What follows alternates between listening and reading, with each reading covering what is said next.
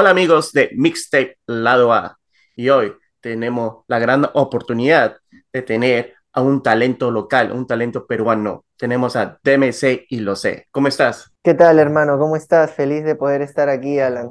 Ah, buenísimo. Sabes, para mí es cuando hablo con artistas peruanos, eh, vienen, son de indie, folk, eh, música rock, y creo que la escena musical es un poco más conocida por la, también por la cumbia, pero este, el, este sabor, este género urbano me ha sorprendido con escuchar tus canciones, eh, DMC, y lo sé. Sí, hemos venido trabajando ya casi dos años seguidos, es un proceso largo de...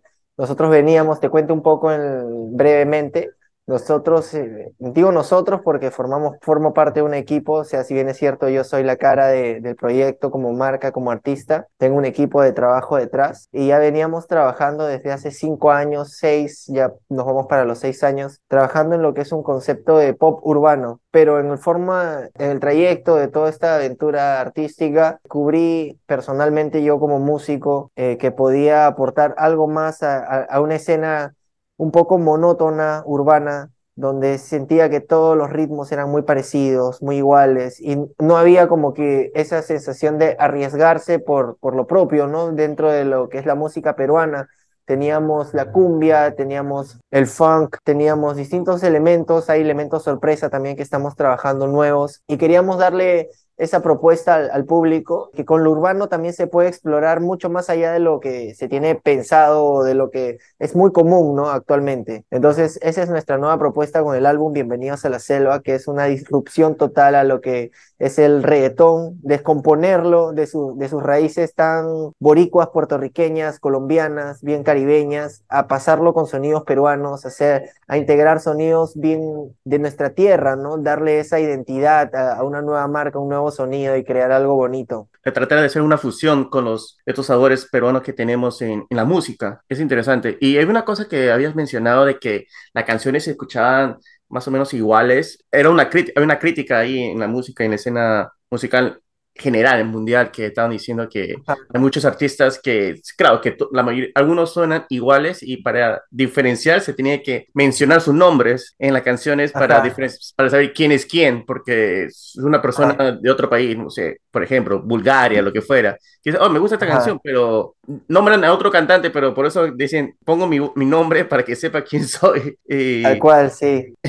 y se escucha plano. Y pasa, ajá, es, es muy común, ¿no? Es, y eso parte porque bueno, en la época era un género, mm, desde los inicios del reggaetón era un género, la música urbana era un género que, que partía de, artistas netamente que no tenían conocimientos musicales, ¿no? Eran más que todo raperos. Entonces, eh, y esta es una, una pequeña historia de cómo nace el reggaetón el reggaetón forma, se forma como género musical a raíz de la discriminación por los músicos graduados o músicos eh, ya formados por escuelas de, música tal cual como los conservatorios en Puerto Rico, que no, no querían este tipo de música porque decían, es, es gente que no sabe de música haciendo música, ¿no? Entonces, no hay como que esa esencia, no hay ese sabor, no hay esa sorpresa en el reggaetón, más bien todo es ritmo, ven, baila, toma, mis letras son súper explícitas, no había como que un concepto detrás, no había algo mucho más grande, ¿no? Hasta que poco a poco en la época fueron avanzando ya eh, y juntándose con músicos, ¿no? Yo creo que hay un hito muy importante en la música que es el, es un álbum en específico que es el de a mí, en lo personal, que es por siempre de Bad Bunny, me parece que es un álbum que rompió por lo menos con esos esquemas de, del reggaetón tradicional, ¿no? Trayendo muchas cosas como el 808, el trap, trayendo el reggaetón, pero mezclado con algunos sonidos bien Daft Punk.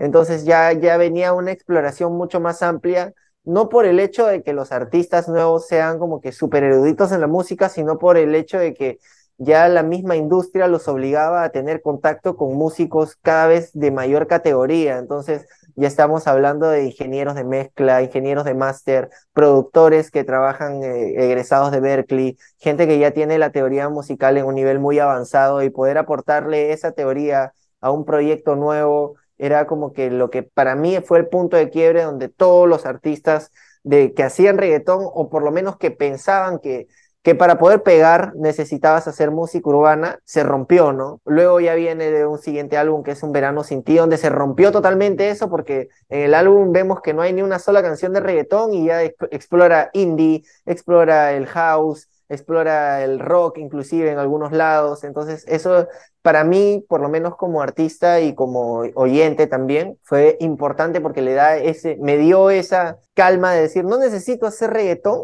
para pegarme, ¿no? O sea, no necesito hacer reggaetón para que la, a la gente le guste mi música. Yo creo que más bien, si no hago reggaetón o si no empiezo a hacer lo que todos hacen, ahí recién voy a buscarme un diferencial, ¿no? Y ahí fue que con mi equipo de trabajo eh, emprendimos un viaje, fue un viaje literal, nosotros viajamos a la selva, yo soy de la selva de San Martín, de la provincia de San Martín, del departamento de San Martín de la provincia de Lamas, los invité a mi casa, a un productor y a un amigo que componía conmigo, y empezamos a, primero les dije, vamos a viajar, vamos a irnos dos semanas. En estas dos semanas, la primera semana nos vamos a dedicar solamente a conocer, porque ustedes no conocen la selva. O sea, ustedes, si, le, si queremos hacer un álbum de esto, primero tenemos que meternos a la selva, pero no meternos como turistas, sino meternos a explorarla realmente como es, aprender de su cultura, aprender de cuáles son los mitos y leyendas que, se, que hay en, en, en la selva. ¿no? Yo ya lo sabía, pero quería conectarlos a ellos mucho más con esta situación de, de poder llevar yo esta esencia que, vengo trayendo desde que nací,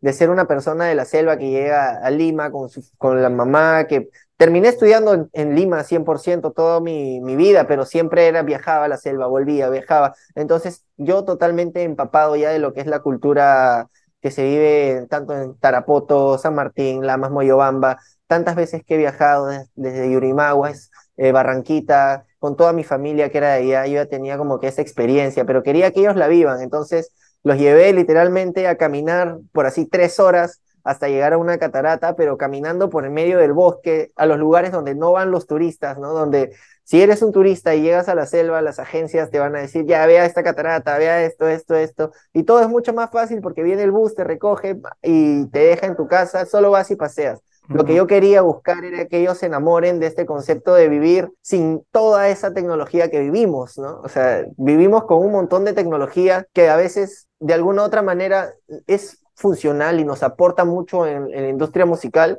pero a veces necesitamos cortarla de, raíz un momento, desconectarnos de todo eso para poder introducirnos en, en algo nuevo que vayamos a hacer, para tener nuevas ideas, venir con un nuevo concepto.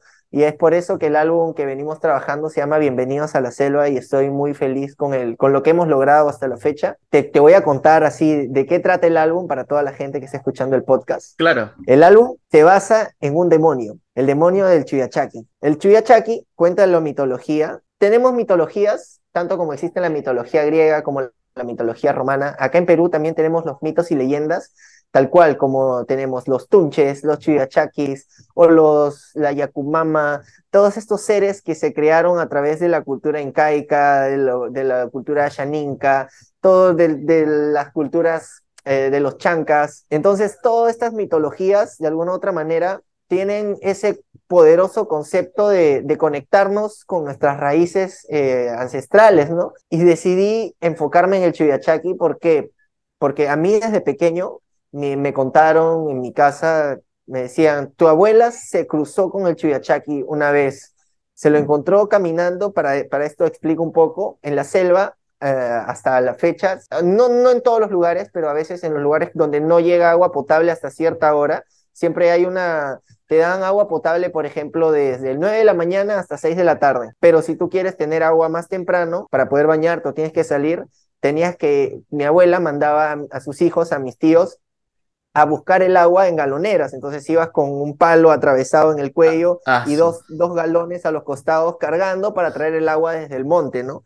Entonces en una de esas, la historia va así, ¿no? Mi abuela va a estar en la madrugada yendo a recoger agua del monte y se encuentra con un niño que estaba vestido de colegial, pero tenía un pie raro. Así nos dicen, ¿no? Tenía un pie raro, como si fuera un cojo, algo así. Regresa, el, niño lo cruza en el camino y le dice, oye, ¿qué haces acá? Es muy temprano todavía para que vayas al, al colegio, ¿no? Porque eran las 4 de la mañana, o sea, las clases empiezan a las 7 y la clase es en el pueblo, ¿no? ¿De, de dónde vendría ese niño que, que venía desde madrugada? Entonces, mi abuela se lo encuentra, agarra y le dice, toma, te voy a dar un sol para que te compres lo que quieras, pero ve ve al colegio, ¿no? No te escapes. Sigue avanzando, mi abuela retrocede, o sea, voltea la cabeza para ver de nuevo y, y el niño ya no estaba, al parecer se había metido en el monte. Entonces mi abuela llega de nuevo al pueblo ya con los, con los galones de agua y en el pueblo tú sabes que todos se conocen, ¿no? Lamas es un pueblo muy, muy chico, entonces todos los vecinos se conocen y, él, y ella pregunta, ¿no? ¿Ustedes saben de quién es el hijo de que tiene el pie cojo? Y todos le decían en el pueblo, no hay ningún niño que tenga el pie cojo, ¿no? Posiblemente con quien te has topado es con el Chuyachaki. Y, y, así va la historia. Entonces, este demonio tiene la facultad de mutar, ¿no? Es un demonio mutativo. O sea, si bien es cierto, las leyendas, la mitología cuenta de que si tú te lo encuentras, te lo vas a encontrar con forma de humano, con la forma de algún ser querido tuyo. Él se transforma en algo que tú quieres ver y te llevas el monte, te hace perder y hace que los animales te maten y así él purga tu alma, ¿no? Él se lleva tu alma como premio y luego agarra y vuelve por otras personas y así sucesivamente. Entonces, este concepto de mutación lo adoptamos y dijimos, ya, acá hay algo poderoso, ¿no? El Chiviachaki es nuestra identidad en este demonio, en este álbum, porque, o sea, más allá de tener esa conexión con mi infancia, con una, con una historia que yo he conocido desde que he nacido, tenía ese poder de decir, ya, si, si el demonio es mutativo, las canciones pueden ser mutativas. Podemos darnos la libertad de jugar con cualquier género musical, funk, salsa, cumbia, eh, reggaetón, y adoptarlos a un sonido urbano nuevo que refleje la identidad del álbum, ¿no? Inclusive el, dentro de, si, cuando ya vean, cuando salga todo el álbum y si pueden ver ahorita todas las portadas que están saliendo, el Chuyachaki está presente en todas las portadas, o sea, todas las portadas de las canciones tienen al dibujo del Chuyachaki metidos en, en, todos los ambientes. Por ejemplo, en la primera portada, él es el, de la vida loca, él es el que está manejando el carro. En la segunda portada, que es un poquito de ti, él es el que baila en medio de la pista de, de, la discoteca. Luego vienen Fantasmas, que es el que está jugando con el Game Boy. Eh, y nosotros, y él está jugando con nosotros. Luego viene Bebé, él está viendo a una sirena que está bañándose en, la, en, una ah. cascada y luego va en la última que es invítame una copa, él es el que está haciendo el brindis con la chica, o sea, su mano es la que aparece en el, si bien es cierto, no aparece con todo el rostro, pero partes de él, mano, cabeza, eh, a veces solamente aparecen sus dedos, pero la idea es que siempre esté presente, ¿no? Y darle este concepto grande, no solamente por el hecho de que ya, bacán, es el Chuyachaki y ese es el concepto, sino que de alguna u otra manera sentimos que este concepto es tan poderoso que puede servir como que para dar a conocer nuestra cultura al mundo. ¿no? Más allá de darnos a conocer a nosotros, tanto productor como Hans, yo como artista, sino dar a conocer esta mitología y que aquí en Perú también existen ese tipo de mitologías que son súper importantes para muchas comunidades que viven acá en el país, ¿no? Entonces nos tomamos la seriedad del caso, nos pusimos a investigar más, fuimos hasta un pueblo que se llama Chuyachaki, que está de camino a Jepelacio, a dos horas de Moyobamba, nos introdujimos, ellos nos contaron un poco más de cómo actuaba el Chuyachaki, cómo era su forma. Hay muchas personas dicen que haberlo visto y que por ese pueblo normalmente ronda y por eso tiene el pueblo Chuyachaki.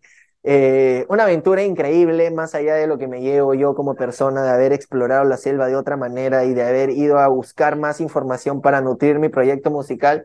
Yo creo que esto es un paso para mí como artista en el que me doy cuenta de que tengo que, tengo que elevar el, el, el nivel, ¿no? O sea, no es solamente hacer música, o sea, ya la música la hacemos, ahora tenemos que dar algo que la gente diga, wow, o sea, esto es un mundo, ¿no? Todo está conectado absolutamente, todo eh, desde el concepto de la mutación con las canciones, desde las portadas, desde los videoclips. En los videoclips también aparece de forma subliminal. En el primero de La Vida Loca aparece en una estatua porque lo grabamos en un castillo de lamas que tiene estatuas del Chiviachaki por todo, por todo el castillo. Entonces, ah. esa forma de nosotros darle a conocer al, al, mundo nuestra cultura a través de la música nos pareció súper importante y muy feliz de lo que se viene logrando. Aún faltan canciones por salir, estamos soltando single tras single, pero yo estoy muy emocionado por lo que es el álbum. Ya cuando salga me, daré el tiempo de poder contar a la gente realmente todo. O sea, estoy esperando el momento. En esta entrevista es como que es la primicia de que yo cuento todo lo que tiene que ver con el mundo del, de Bienvenidos a la Selva, cómo yo me puedo abrir al mundo a través de este álbum, ¿no? Es un álbum muy personal.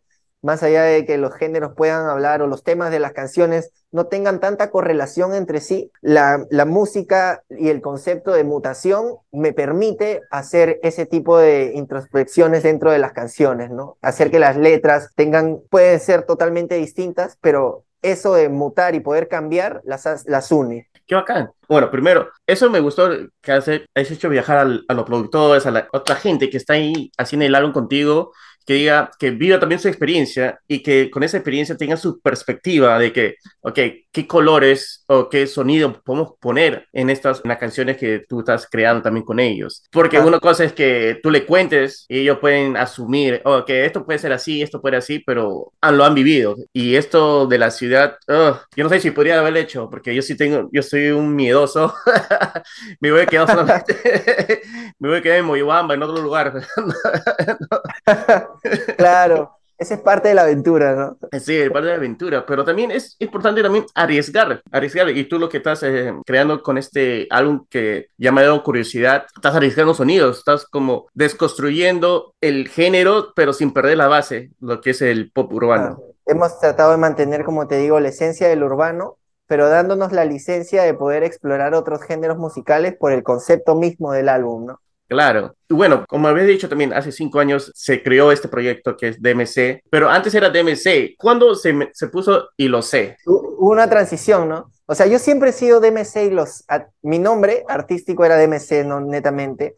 Y tenía un problema que siempre se me subían canciones a mi perfil que no eran mías porque este nombre es muy común. Entonces, ya hablando con la network con la que trabajo, que es Altafonte Network, me, entramos en una reunión y yo les dije, yo creo que la mejor opción es cambiarme de nombre. Obviamente sabía las consecuencias que esto tenía porque iba a tener que perder mi perfil de, de Spotify por un tiempo hasta que se, se, creó uno paralelo donde ya no tenía seguidores, no tenía suscriptores y tenía que volver hasta que la misma Spotify y las demás plataformas aprueben el cambio de nombre y volver a pasar de nuevo todos mis números a este nuevo nombre, ¿no? Pero igual valió la pena. Eh, como te digo, yo siempre he tenido, el, y lo sé en toda mi vida artística, porque mi nombre, mi, mi jingle, por así decirlo, era A ti te encanta DMC y lo sé. Entonces, cuando pongo el Instagram, el nombre del Instagram, primero me había puesto DMC oficial, pero en un trabajo que yo tenía, porque aparte de ser artista, también he trabajado en distintas agencias, he trabajado, soy diseñador gráfico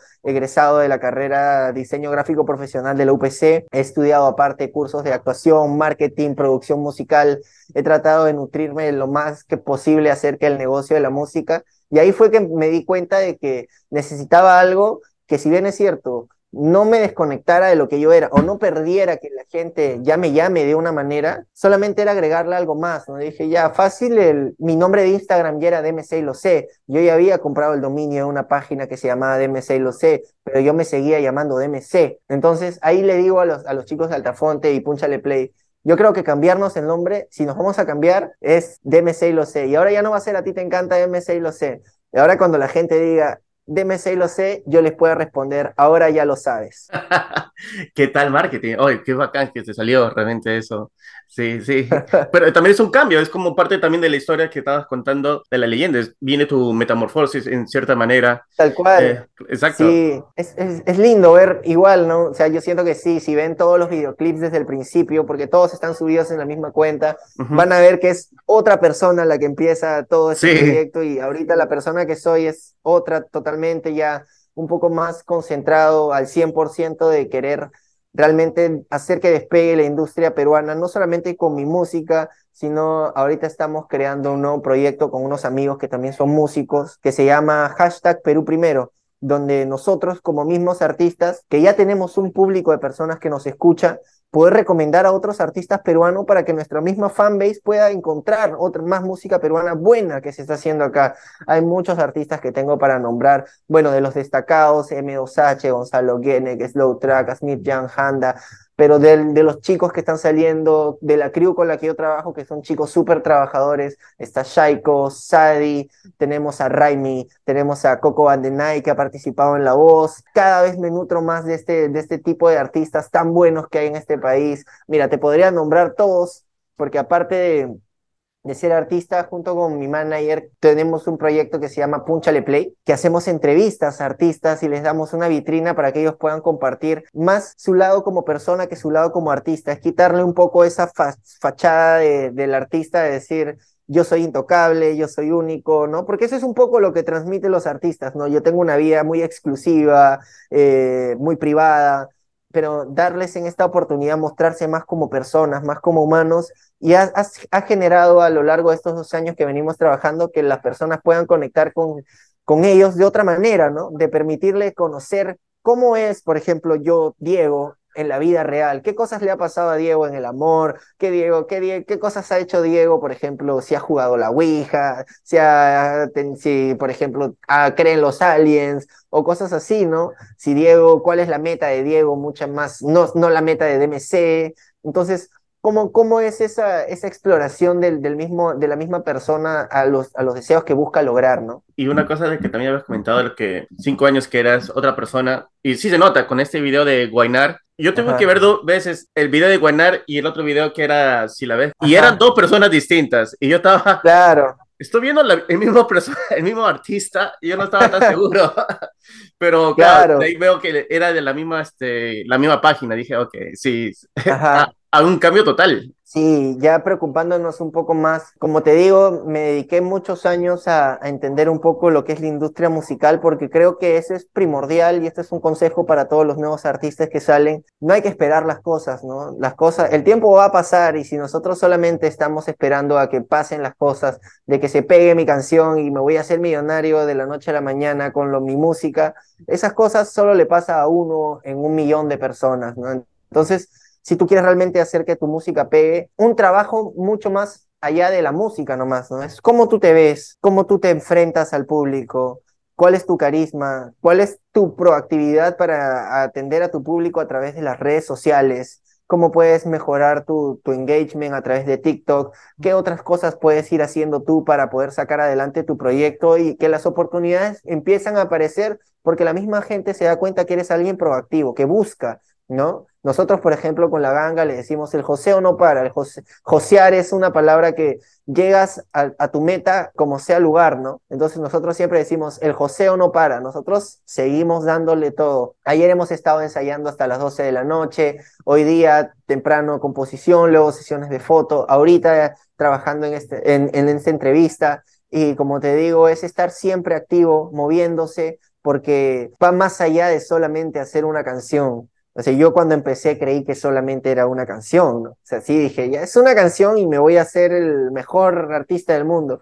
Y esa nube fue disipándose con el tiempo, conforme iba avanzando la carrera, y ahora ya lo entiendo mucho mejor. Gracias a Dios ha sido el mejor proceso que me ha tocado en la vida, pero presiento que si me hubiera pegado desde el principio, no hubiera sabido manejar cómo es toda una carrera artística. Por eso siempre le digo, y estoy súper agradecido con la vida y con Dios, con el universo, de darme la oportunidad de vivirme el proceso tal cual como es, ¿no? El, el camino más difícil, el camino donde muchas veces me he querido retirar, el camino donde muchas veces he querido dejar esto atrás, donde inclusive mi familia misma ya en un trabajo, yo he tenido que dobletear trabajando en lo que hacía, en lo que estudié, pagando mis videoclips. Obviamente de esta manera no, no me permitía ser tan constante, pero igual es, es lo que tuve que pasar y estoy súper feliz de haberlo pasado. Las personas que conocí yo me doy cuenta que realmente estoy encaminado a esto porque si no lo estuviera, no estaría ahorita aquí en esta entrevista, no estarías tú dándome esta entrevista, el, el privilegio de poder estar en tu segmento, en tu programa, en este podcast, dándole a la gente mi experiencia personal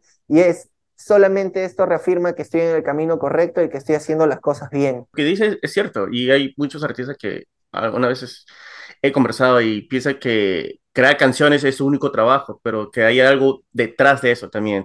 Es ser este, ordenado, ver tus horarios, saber si es que tienes, ver lo que dicen las fotos, el photoshoot, tienes que ver cuándo lanzar el single, qué días, qué meses, si es que esta canción la saqué qué reels o qué TikToks eh, shots tengo que hacer. Es una ah. chambaza y claro, y cuando estaba viendo tus videos y se ve y hay una madurez total. Y, también, y también la producción de las canciones también se escucha que ha evolucionado también. Tal cual. hemos descubierto que hacer una canción conlleva de procesos que no puede hacerlo solamente una persona, ¿no? Existe una persona que se encarga de la composición, que en este caso soy yo, otra persona que es un productor que se encarga de la musicalización, otra persona que se encarga de la afinación de las voces para que las voces salgan lo más correctas posibles.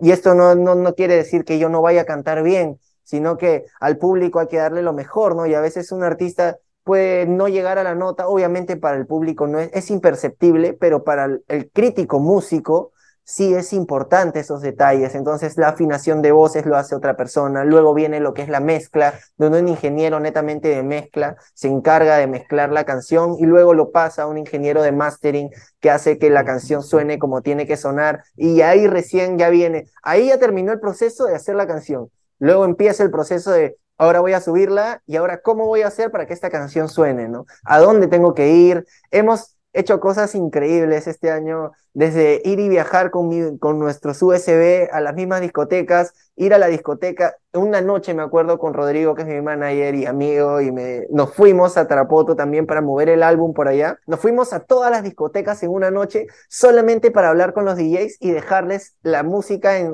en una carpeta en sus laptops. Nos pasamos toda, toda, toda la noche, así, desde 12 de la noche hasta 3 de la mañana, yendo de discoteca a otra discoteca, otra, discoteca, otra discoteca, pa, pa, pa, pa, pa, pa, pa, pa, por acá, haciendo ese trabajo de campo que muchas personas no lo hacen. Y es inclusive súper importante porque creo que le da, nos dio es, la oportunidad de que la gente nos conozca face to face y romper ese, esa barrera de este artista es intocable, sino es la idea de, demostrarnos tal cual como somos con el público, con las personas que nos apoyan, que son los DJs en poner nuestra música. Sin ellos realmente los artistas no somos nada, ¿no? Ahorita son una, las radios son súper importantes. Si bien es cierto, no sonamos en radio aún, eh, hemos tenido la posibilidad anteriormente de sí hacerlo con una canción, pero duró una semana y es, obviamente nosotros tenemos la meta ya de este año, tener una canción en la radio que se pegue y que toda la gente tenga las ganas de escucharla, pero sabemos que es un trabajo que hay que lograr, que es la consecuencia de, no es algo que pasa, ¿no? Es la consecuencia de todas estas pequeñas acciones, como te comento, que hacemos, que nos vamos, que nos amanecemos. A veces la gente me dice, oye, qué chévere, hermano, tu vida es, todos los días te veo en fiestas, eh, eh, en bares, eh, en shows. y yo le digo, claro, pero yo estoy trabajando, yo no estoy yendo a divertirme, yo no soy el que está tomando ni bailando con la gente, yo soy el, que está hablando con el DJ o hablando con el organizador para ver cómo puedo meter mi show a esa discoteca, y si en esa discoteca no se puede, bueno, me voy a otra y voy a otro evento, apoyo a algún amigo artista, estoy en esta movida, como te digo, yo estoy muy esperanzado y de que este año Perú lo va a lograr, o sea, 100%, ya sea por mí, por quien sea, se está haciendo tan buen trabajo en este país que ya sería erróneo decir que no tenemos industria musical.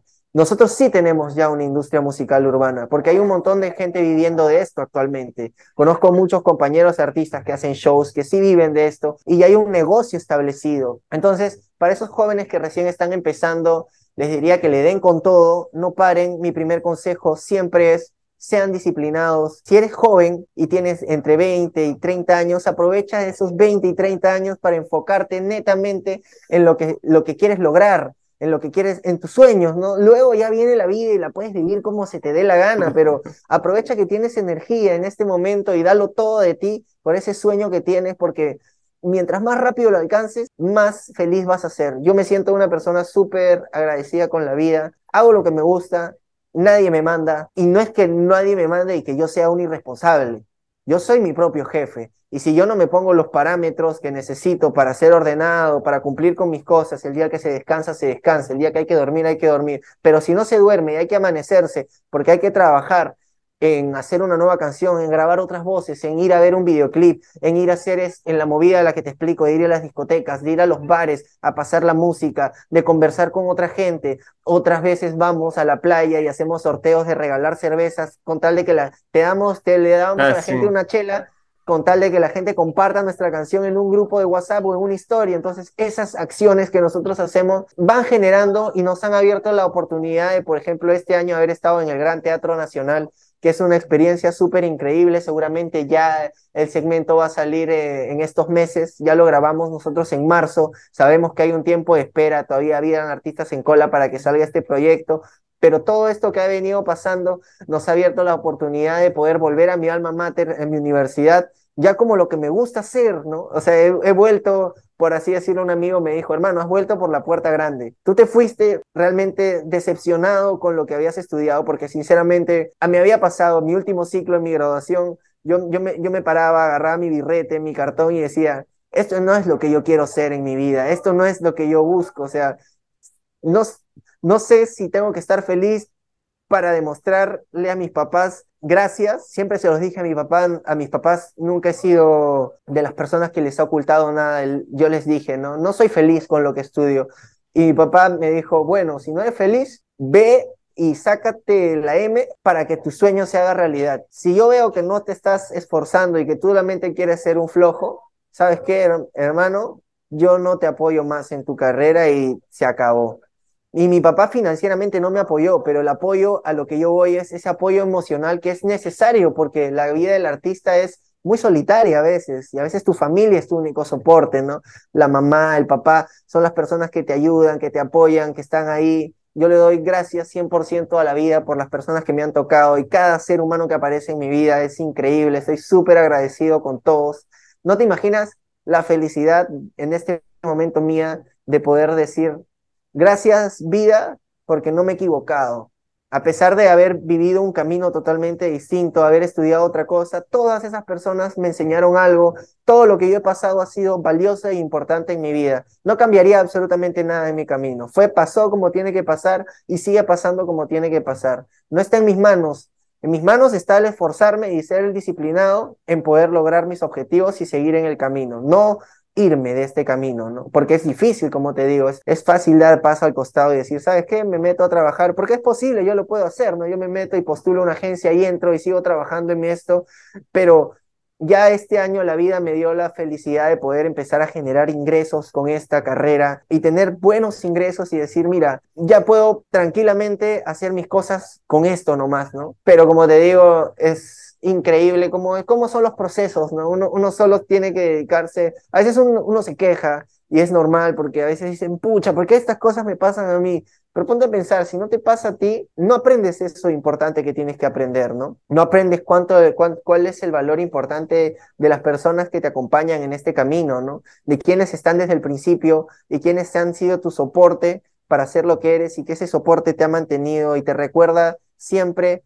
que eres Diego y no eres DMC y lo sé, ¿no? O sea, esa es la importancia para mí de todo el camino que se vive. Claro, y siempre hay baches en el camino, siempre va a haber este, obstáculos y para llegar a, tu destino final y, y, todavía que no ha llegado al destino, pero has encontrado y al menos ya que puedo respirar, puedo ver ya otras cosas que puedo hacer con mi proyecto. Y también el apoyo moral es muy importante. No, ¿y, y cómo has sentido ese apoyo cuando has, has, tenido esos eventos en la UPC? Ah, por ejemplo, hasta ahorita solo vamos en nuestra primera fecha, que fue en la UPC de San Miguel, y fue increíble. Yo, yo te cuento una anécdota. Papás últimamente paran mucho en, la selva, ¿no? Ya, ya están mayores, decidieron ya, nosotros queremos una vida más tranquila, no de ciudad. Entonces paran allá. Entonces es un poco difícil que vengan a verme a un concierto aquí en Lima, ¿no? Para el UPC yo me llené de emoción porque justo el martes pasado había venido mi papá de Tarapoto. Yo ya estaba haciendo todas las pruebas de sonido, todo, terminando todo de setear y me, llama y me dice, Diego, estoy afuera de la UPC en San Miguel. Y yo, yo como que conmocionado diciéndole, pucha, ahora cómo te hago entrar, man? O sea, estás afuera, ¿cómo te hago entrar?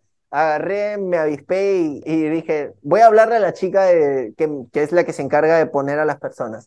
Le hablé, la busqué, fui corriendo y le dije, oye, ¿qué tal? Eh, Claudia, mi papá está afuera, por favor, ¿tú crees que me puedas ayudar a hacerlo pasar? Lo hizo pasar, pucha, mi papá se quedó todo el concierto, vio cómo toda la gente estaba ahí para verme a mí, a toda la gente con la que trabajamos, a toda la banda. Yo estaba súper feliz, obviamente eso también fue un plus moral para mí, para enfrentarme hacia el show, hacia la gente. Obviamente yo siempre pienso de que si no sales a matar, ¿para qué vas a salir? Y esa vez fue como que ahora tengo que salir a matar más, man. Ya tengo una razón y un motivo mucho más grande para demostrar y para decir, y mi viejo cuando regresé a casa lo vi, agarró, me abrazó y me dijo, nunca pensé en mi vida que tanta gente te iba a ir a ver a ti, O sea, ¿qué ha pasado?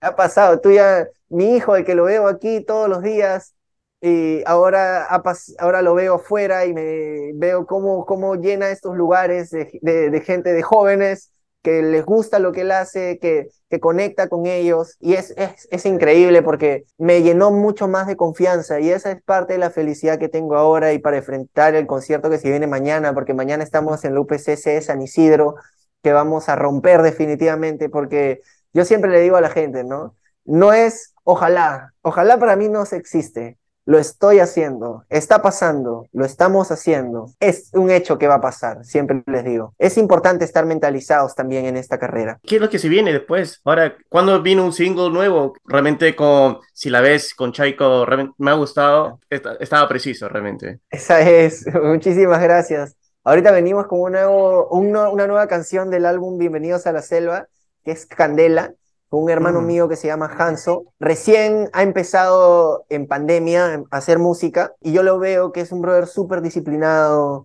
que está metiéndole con todo, que de verdad quiere esto. Y yo dije, ya, ¿sabes qué? Hermano, tú recién empiezas, pero yo te voy a apoyar. Tú vas a estar en mi álbum porque, porque quiero darte la mano, man. Ya he visto todo tu trabajo, he visto cómo te esfuerzas. Me acompañaba a, a, los, a los eventos a repartir los USBs y él también llevaba y me decía, mano, hay que hacer esto, pa, pa, pa, vamos eh, acá, y ya tú te das cuenta que es una persona proactiva que busca hacer explotar esto, ¿no?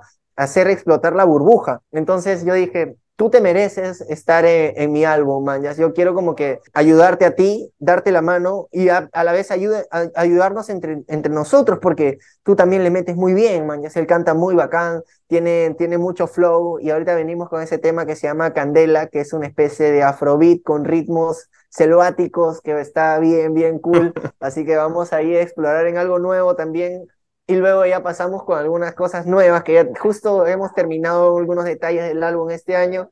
Tenemos valses tumbados, muy a lo estilo de lo que, eh, lo que está sonando ahora con Peso Pluma, con las canciones de los corridos, tumbados. Nosotros hemos tratado de no copiar ese estilo, sino agarrar los tres cuartos en los que está desarrollado el vals, hacer un vals criollo peruano con sonidos peruanos netamente, pero con esta rítmica así nueva, actual, ¿no? Darle con sonidos mucho más atmosféricos y tratar de llevar algo. Justo yo estoy estudiando producción musical y a mi profe le mostré la maqueta y yo pensé que me iba a decir, este es un corrido. Lo primero que me dijo es, oye, este es un vals. O sea, este es un vals. Me dijo, espérate, ¿qué, qué acaban de hacer? Me dijo, ¿qué, qué les, qué les sucede? Me dice, están locos, está buenísimo. Me dije, hace tiempo que nadie me sorprendía de esta manera. Me dijo, qué chévere.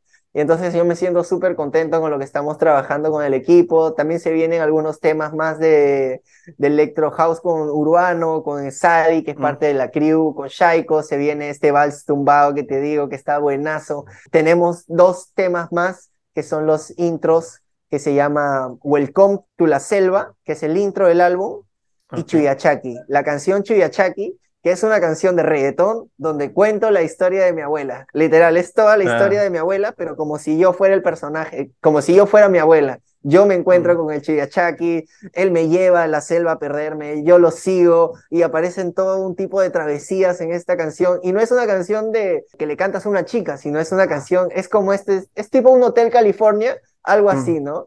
Una historia desarrollada en una base urbana, ¿no? Con ritmos súper, súper, ah, súper amazónicos, que, y por cierto, me acuerdo cuando se los mostraba a los chicos de la banda en los ensayos, esta canción me decía, oye, qué miedo. O sea, cuando entra la canción, me da miedo, o sea, me, da mucha tensión, pero luego se va desarrollando y me empieza a dar ganas de bailar. Y digo, ¿cómo puede ser que esté bailando esto que, que no tiene sentido?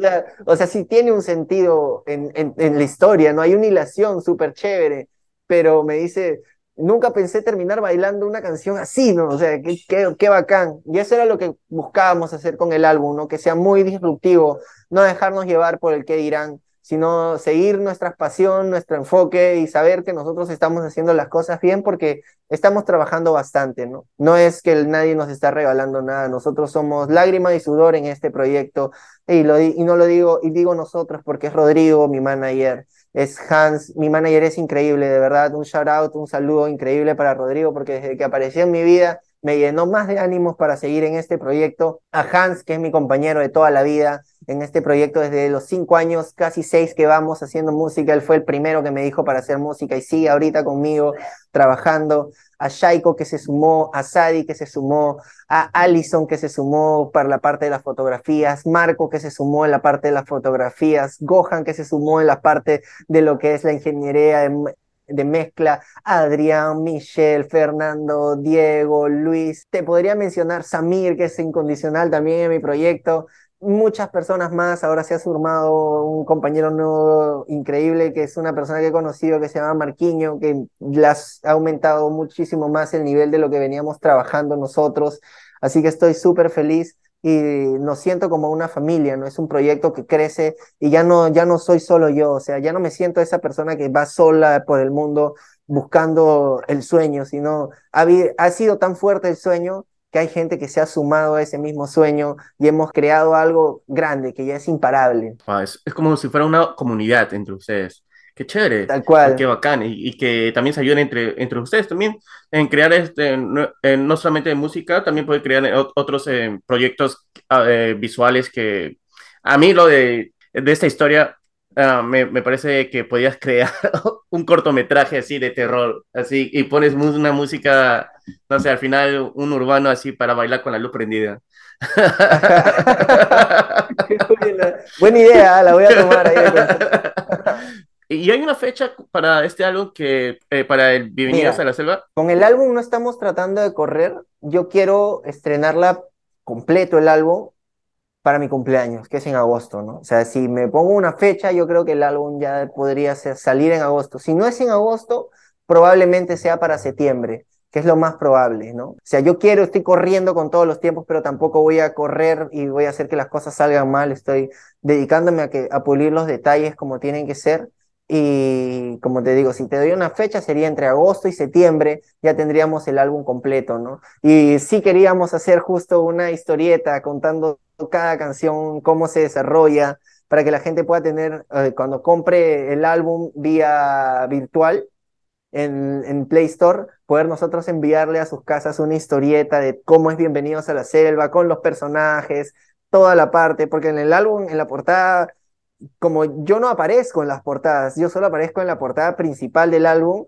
y aparece Hans y aparece Samir con los que viajé y Ah. aparece el Chuyachaki buscándolo a Hans en una parte así, como que él es el que lo está buscando en todo el viaje, ¿no? Oye, me ha gustado esta historia, realmente lo voy a buscar. Creo que sí la había escuchado anteriormente y, y, y se, y se ha perdido ahí las historias. A veces se pierden las historias de, de esas. Sí, sí, sí. Pero, pucha, pero qué, qué bacán. Quiero escuchar también esa canción. Y si dice que la canción Sí, da es, mie- es miedo, buenísima, es una de mis canciones favoritas del álbum. ok, hay, hay que esperar nomás a que salga. De hecho, que va- yo sé que vas a sorprender de la mejor manera. Estás sorprendiendo últimamente. Muchas gracias. Gracias, hermano. DMC y lo sé. Que ahora lo sabes.